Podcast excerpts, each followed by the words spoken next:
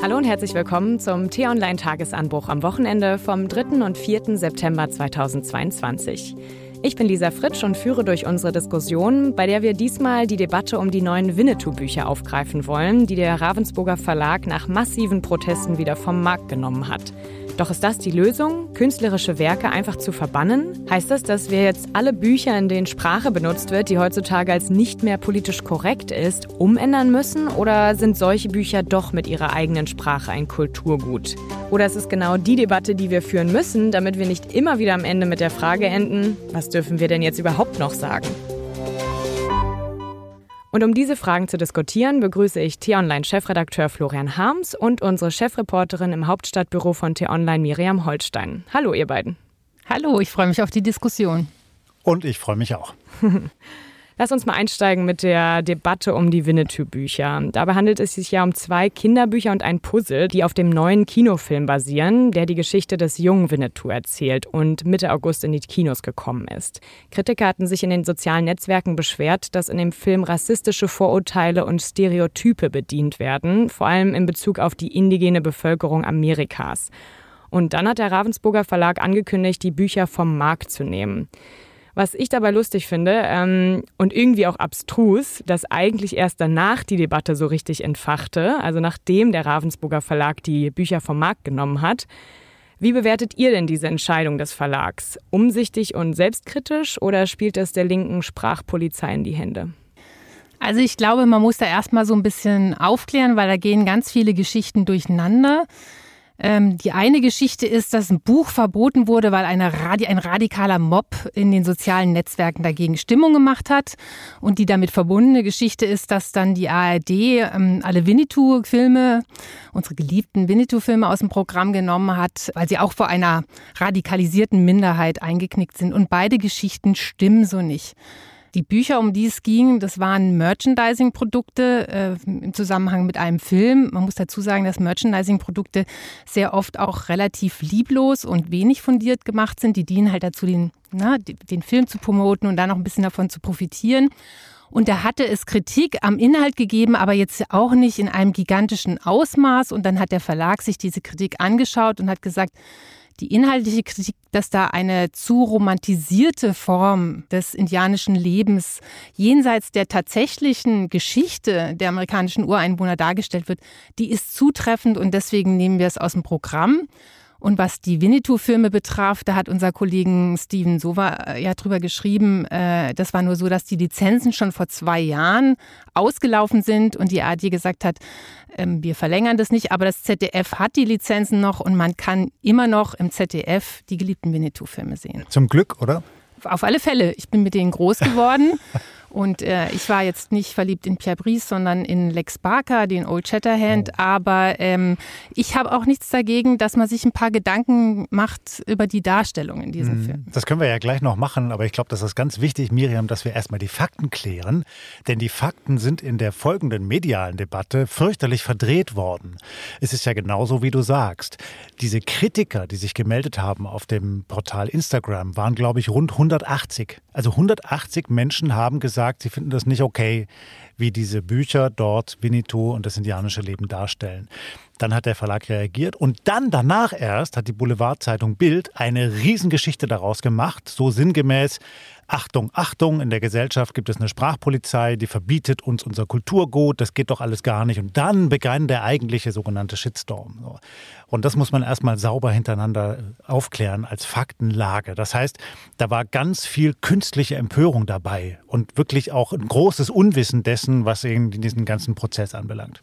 Und auch ein Kunstpädagoge und Mitarbeiter der Karl-May-Gesellschaft hat genau darauf aufmerksam gemacht. Andreas Brenne sagte im Interview mit dem Fernsehsender Welt, das andere ist es eben auch, ob man aufgrund von äh, Instagram-Blasen sozusagen so eine sehr gravierende Entscheidung trifft, dass man quasi jetzt ein Buch, was jetzt gerade auf dem Markt ist, was in den Buchhandlungen beworben wird, wieder zurückzieht mit einem Argument, was überhaupt nicht durchdiskutiert worden ist, ohne mit Expertinnen und Experten darüber zu sprechen. Ne? Also eine Community, die sehr klein ist, hat meines Ansichts nicht unbedingt Anspruch darauf, dass aufgrund dieser Grundlage allein ein Rassismusvorwurf eingeräumt wird, der aus meiner Sicht eben auch nicht zutreffend ist.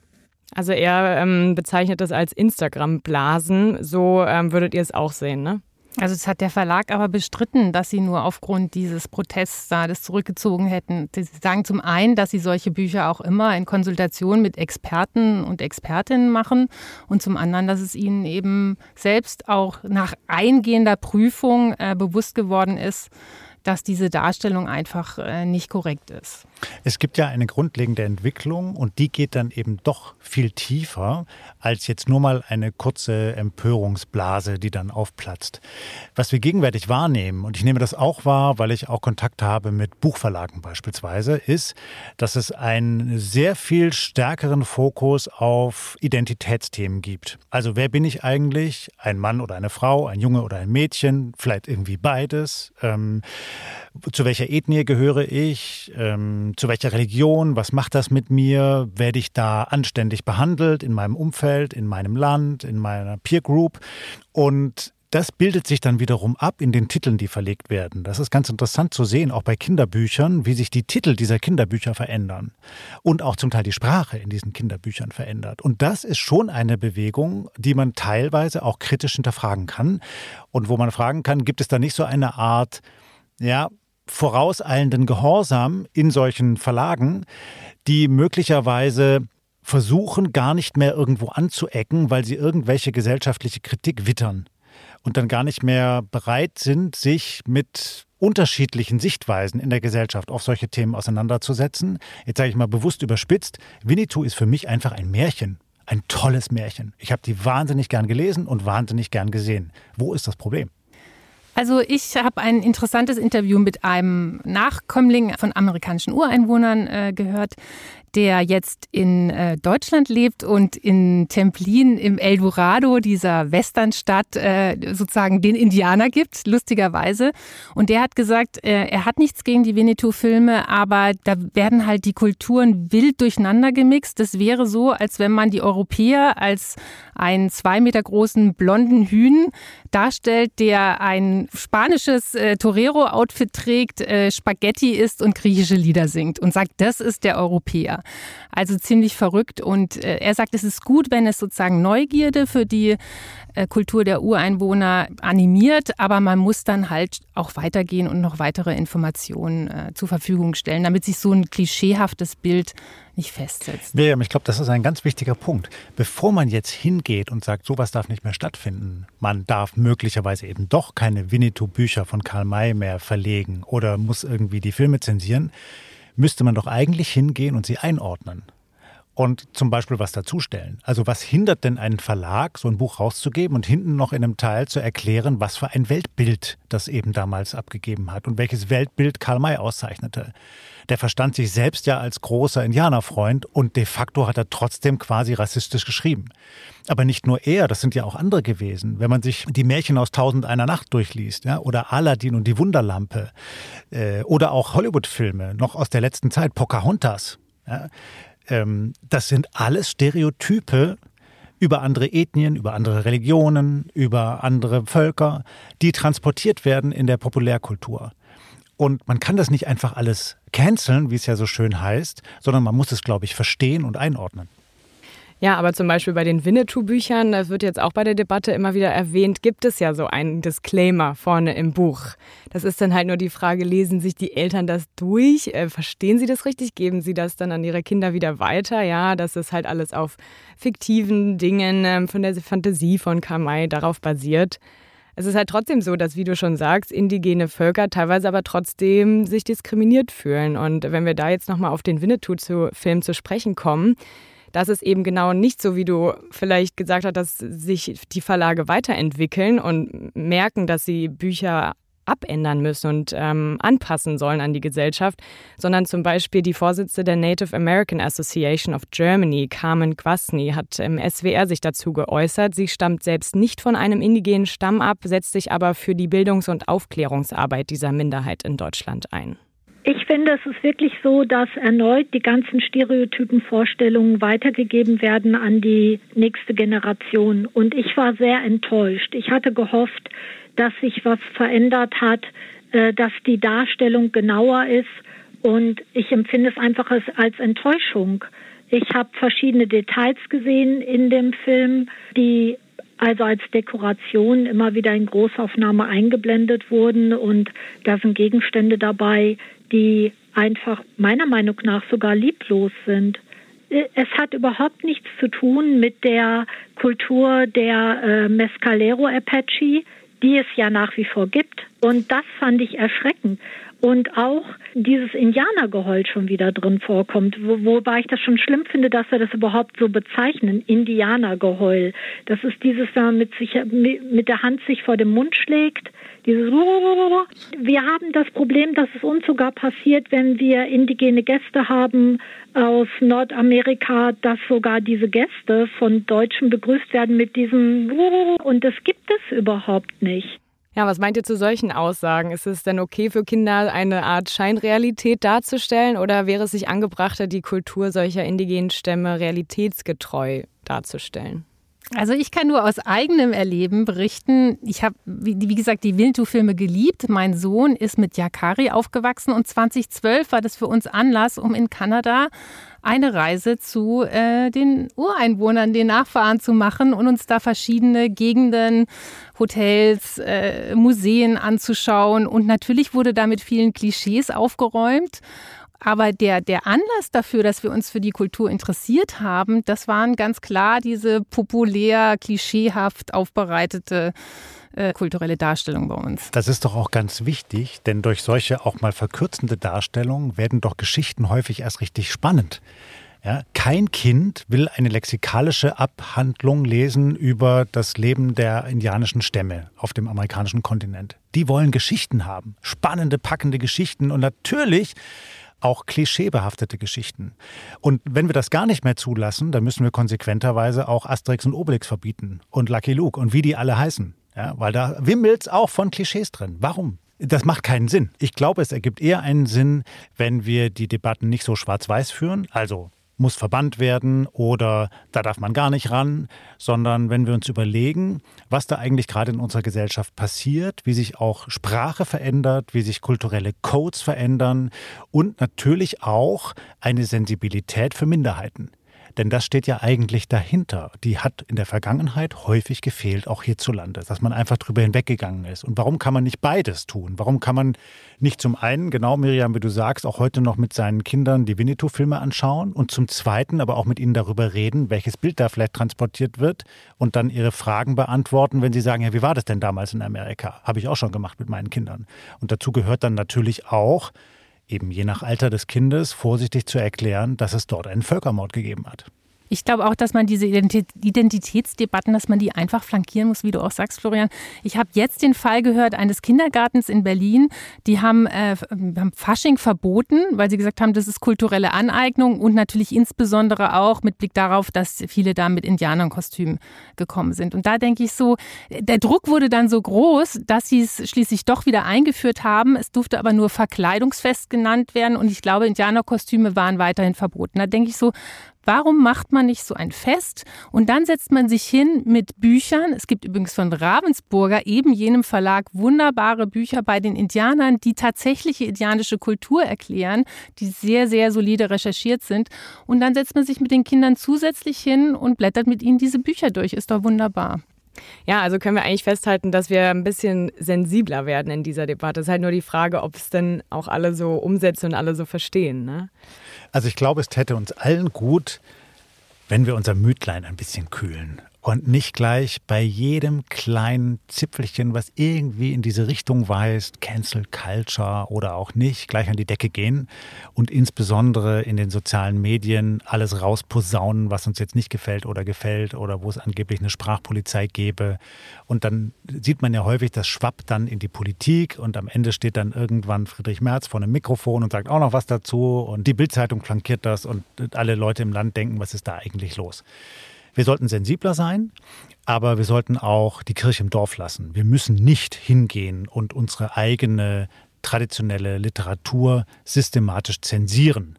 Man kann hingegen überlegen, ob man einzelne Formulierungen in Büchern anpasst. Ja, genau das habe ich mich auch gefragt, ähm, ob man halt die Bücher insofern verändern könnte. Also wir sehen es ja zum Beispiel auch bei Pippi Langstrumpf. Dort wurde ja das Wort Negerkönig auch vor ein paar Jahren ähm, entfernt und auch das schwedische Fernsehen hat es teilweise aus den, ähm, aus den Filmen zensiert und rausgenommen. Wir können da einmal kurz reinhören. Vielleicht ähm, erinnert das einige so ein bisschen, worüber wir genau sprechen.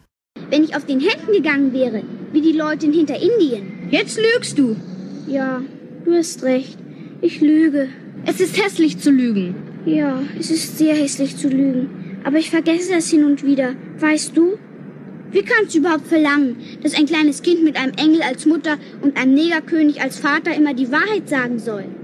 Übrigens will ich euch verraten, dass es in Nicaragua keinen einzigen Menschen gibt, der die Wahrheit sagt. Sie lügen den ganzen Tag. Ja, da haben wir es wieder, die Diskriminierung anderer Kulturen. Ähm, ja, es ist ähm, schwierig, da eine Balance zu finden. Wie kann man denn die Balance finden? Einerseits zwischen den Kindheitserinnerungen, die wir bewahren wollen, ähm, mit solchen Werken. Können, sollen wir daraus jetzt die einzelnen Wörter streichen oder ja, müssen wir sie sogar streichen, weil wir sonst andere Kulturen diskriminieren? Ich finde immer ganz wichtig zu prüfen, gehört denn dieses Wort, war das einfach nur ein Zeitphänomen, dass man es eben damals ganz arglos gesagt hat, oder hat es was mit, dem, mit der Identität und der Erzählung des Buches zu tun? Wenn es nur ein Zeitphänomen war, ganz ehrlich, ich muss heute nicht mehr Negerkönig sagen und es ist nicht wichtig, dass mein Sohn liest, dass da Negerkönig steht. Der, der kann auch mit Südseekönig ganz gut auskommen. Hat es aber sozusagen was mit der ganzen Erzählung zu tun, dann würde ich tatsächlich eher hm, sagen, müsste man so einen Disclaimer reinmachen, wo man erklärt, man benutzt dieses Wort nicht mehr, aber damals war es eben aus diesen und diesen Gründen üblich. Ja, und es ist ja auch nicht schwer. Wir gehen ja auch nicht mehr in den Supermarkt heute und kaufen für den Kindergeburtstag Negerküsse. Das ist tabu. In meiner Kindheit war das noch so. Ja, oder Mohrenküsse, so hat man die genannt. Heute sind das Schokoküsse oder so ähnlich oder Schaumküsse oder so. Das ist kein Problem. Denn äh, es ist eigentlich klar, was damit gemeint ist und man ist einfach ein bisschen sensibler dafür, dass man da kein Schimpfwort verwendet, so, wodurch sich jemand verletzt fühlen könnte. Aber das regt ja viele Leute auf. Also sie, und da frage ich mich ganz oft, und das finde ich auch wichtig in der Diskussion, dass man schaut, was steckt denn eigentlich dahinter? Es ist nicht das Problem, dass man jetzt nicht mehr Negerkuss sagen darf, glaube ich, sondern es muss bei den Leuten so eine Angst sein, dass ihnen ganz viel weggenommen wird.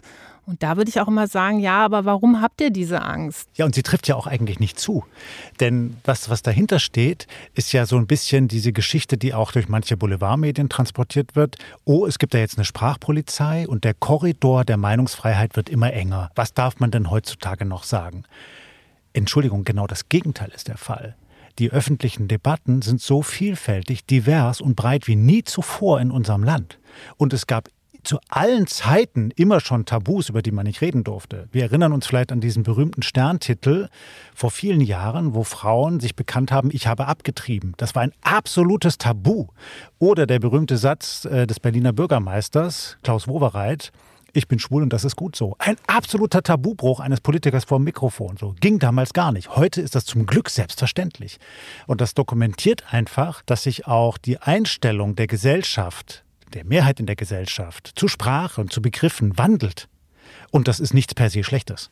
Vielleicht muss man ergänzen, dass also einerseits die Gesellschaft in vielem toleranter und liberaler geworden ist, auf der anderen Seite wir aber in den sozialen Netzwerken äh, die Tendenz beobachten können, dass alles, was nicht in ein bestimmtes Bild passt, total von der jeweiligen Seite niedergeschrien wird. Also es gilt wirklich für beide Seiten. Und da kann man irgendwie ein falsches Wort sagen und äh, wird schon wirklich tagelang äh, nieder, niedergeschrien. Miriam, du sprichst aus leidvoller Erfahrung. Äh, du bist auch schon Opfer von Shitstorms geworden. Ich auch. Ja, und ich glaube, wichtig ist dein Hinweis, das gibt es auf beiden Seiten. Ja, weil ja jetzt häufig in der Debatte das so transportiert wird, ja, da gibt es irgendwie so eine linksradikale, woke Kultur an Universitäten und in Kultureinrichtungen, die zwingen uns ihre kulturellen Codes und ihre Sprache auf. Das ist nicht so. Es gibt da sicherlich bedenkliche Tendenzen und ich finde auch nicht alles gut und richtig, was da passiert. Auf der anderen Seite, bei der Rechten, gibt es das aber genauso. Und auch das ist in vielen Teilen nicht gut. Und ich glaube nochmal, es täte uns allen gut, mit mehr Gelassenheit in diese ganzen Debatten reinzugehen. Hm. Ich glaube aber, es ist vielleicht auch so ein bisschen ein Generationsunterschied. Also ich kann mir auch vorstellen, dass etwas ältere Leute nicht so gut damit klarkommen können, jetzt ähm, ja, Sachen zu ändern, weil sie halt denken, nee, wir haben das immer so gesagt. Ähm, und dass jüngere Leute vielleicht offener sind für Veränderungen, aber das ist vielleicht auch wieder eine Stigmatisierung.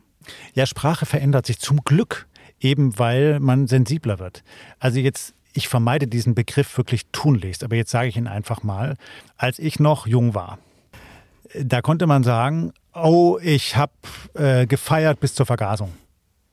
Ja, das war Standard, das war Jugendsprache. Man hat das einfach so gesagt. Ja? Oder der hat mich heute genervt bis zur Vergasung. Ja? Ich würde sowas niemals sagen, weil völlig klar ist, worauf das anspielt. Und heute ist das zum Glück, würde ich mal sagen, weitgehend ein Tabu. Ich hoffe es zumindest. Aber es hat sich gewandelt. Es war früher kein Tabu. Und so wandelt sich Sprache, so wandelt sich Sensibilität und auch ein Bewusstsein dafür, dass man halt nicht immer nur plappern sollte, wie einem der Schnabel gewachsen ist. Ich glaube aber ein großer Punkt ist, und den haben wir auch teilweise schon angesprochen, ist halt wirklich diese Aufklärungsarbeit. Also was vor allen Dingen auch bei der Kindererziehung, glaube ich, einfach auch schwer ist, sich mit allem auseinanderzusetzen für die Eltern. Man hat ja schon genug zu tun, sozusagen, ja, ein richtiges Buch zu finden. Und dann steht da auch noch das und das drin, was man nicht sagen soll. Ich habe ähm, auch jetzt für die Folge mir mal ein paar Sachen durchgelesen und zum Beispiel auf diesen Aspekt mit dem Indianerkostüm. Das ist mir auch vorher noch gar nicht so aufgefallen. Da hat zum Beispiel ein Native American Model, Donette Rayome, Folgendes gesagt. When I see people wearing uh, Native American costumes, my feelings are genuinely hurt. Please do not be dressed up as a Native American because my culture is not your costume. Also sie sagt, wenn ich Leute in Indianerkostümen sehe, dann sind meine Gefühle wirklich verletzt. Ähm, bitte verkleidet euch nicht als Indianer, denn meine Kultur ist nicht euer Kostüm. Das fand ich schon irgendwie krass. Ähm, und sie schreibt dann auch noch, ihr versteht den Schmerz nicht, den wir empfinden, weil es nicht eure Vorfahren waren, die abgeschlachtet wurden. Es waren nicht eure Vorfahren, die gefoltert und weggesperrt wurden. Also ich würde da aber nochmal unterscheiden zwischen äh, Nordamerika und Deutschland. Man muss sagen, in Nordamerika war es einfach so, da gibt es sehr, sehr viele Nachfahren von Ureinwohnern. Es ist ganz fester Bestandteil der Geschichte und die haben wirklich grauenvolle Jahrhunderte der Unterdrückung äh, hinter sich. Bis, bis also vor noch 30, 40 Jahren ja, waren die teilweise total entrechtet, konnten ihre Religion nicht leben. Mitte des 20. Jahrhunderts wurden sie in Umerziehungsschulen äh, geschickt und da ist doch klar, dass es da eine ganz große große Sensibilität gibt gegenüber dann dessen, was sie als kulturelle Aneignung wahrnehmen. Hier in Deutschland haben wir eine andere Geschichte. Ja, also wir haben mehr so den neugierigen Blick von außen und deswegen finde ich es jetzt auch nicht so dramatisch, wenn man zu Karneval Indianerkostüme anzieht, die Kinder Indianerkostüme anziehen. Ich stimme zu, hundertprozentig. Ich habe mich selber in meiner Jugend als Crocodile Dundee verkleidet. Ja, und ich war super stolz darauf, dass ich ein dunkel gefärbtes Gesicht hatte. Wahrscheinlich würde ich heute da ecken an manchen Kreisen, wenn ich so um die Ecke käme. Ne? Ich glaube aber auch, das muss möglich sein. Erst recht in einer schönen, erfüllten Kindheit. Da muss man auch in andere Rollen schlüpfen dürfen. Ja, und genau dafür ist ja auch Platz in unserer jetzt immer offen werdenderen Gesellschaft heutzutage und wo immer mehr solche Debatten auch geführt werden können. Und auch gerade weil sich Sprache ja dauernd wandelt und immer weiter noch verändern werden wird, da gibt es bestimmt noch einige Gelegenheiten, wo wir nochmal zu diesem Thema diskutieren können. Wenn Sie aber, liebe Hörerinnen und Hörer, noch eine Meinung zum Thema haben, dann schreiben Sie mir doch gerne an die E-Mail-Adresse podcasts.t-online.de. Und wir haben jetzt übers Wochenende auch noch einige spannende Artikel dazu, gerade auch zu der Winnetou-Debatte. Dort gibt es neue Datenauswertungen, auch zu dem Thema, was wir gerade besprochen haben. Den Link dazu finden Sie auch in den Show Notes oder unter dem Newsletter. Ich hoffe, Sie konnten auch viel mitnehmen und schließen solche Debatten jetzt vielleicht nicht mehr unbedingt mit der Frage, was dürfen wir überhaupt noch sagen. Und euch danke ich an dieser Stelle, lieber Florian, liebe Miriam, für die vielen Sichtweisen und Anekdoten und Erklärungen. Abonnieren können Sie den Tagesanbruch-Podcast auch bei Spotify, bei YouTube oder Apple Podcasts, dann verpassen Sie keine Folge. Und damit danke fürs Zuhören und bis zum nächsten Mal. Bis zum nächsten Mal. Tschüss und bleiben Sie uns gewogen.